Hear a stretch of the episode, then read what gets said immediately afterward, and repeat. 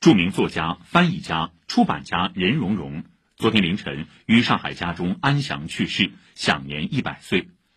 任溶溶原名任根流，又名任以奇，他是没头脑和不高兴之父，翻译了安徒生童话《木偶奇遇记》《夏洛的网》《彼得潘》等世界儿童文学经典。他是中国儿童文学创作的先驱者，被中国翻译协会授予翻译文化终身成就奖。他把一生都献给了热爱的儿童文学事业。来听报道。你们俩叫什么名字？他叫没头脑。哼，他呀叫不高兴。这部改编自任溶溶同名故事的上海美影厂动画短片《没头脑》和《不高兴》家喻户晓。没头脑既什么都打折扣，三百层的少年宫忘了造电梯；不高兴任由自己性子，武松怎么也打不死老虎。当时任溶溶担任出版社编辑，经常要到少年宫给小朋友讲翻译的故事。没想到讲多了，头脑里自己也跑出了一些故事。不管多大年纪，听他说话，字里行间总充满着童趣。我们每个人都是从小长大起来的，我长啊长啊。就长到现在九十多岁了。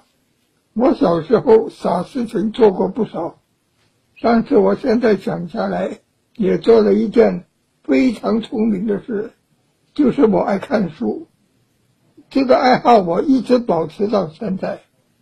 我相信今天的小朋友要比我聪明的多，一定都爱书，对不对？从事儿童文学创作七十多年，任溶溶的创作始于翻译。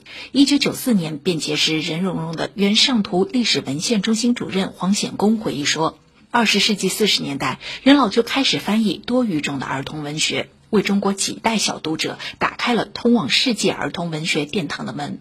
他呢，也是我们图书馆的老读者，很多国文字他都能翻译，英文、俄文的，还有东欧的小语种的。”他跟其他的翻译家有所不同，专注于儿童文学多种语言。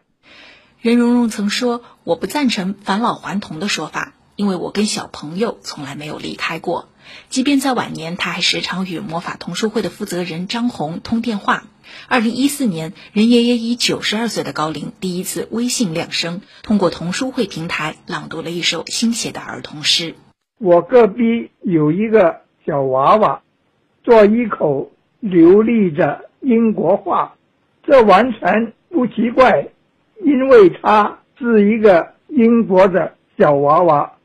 这就像我们的小娃娃说一口流利的中国话，也就像环球的小娃娃说一口流利的本国话。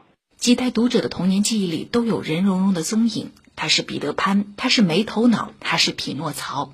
他为孩子们带来了一辈子的快乐。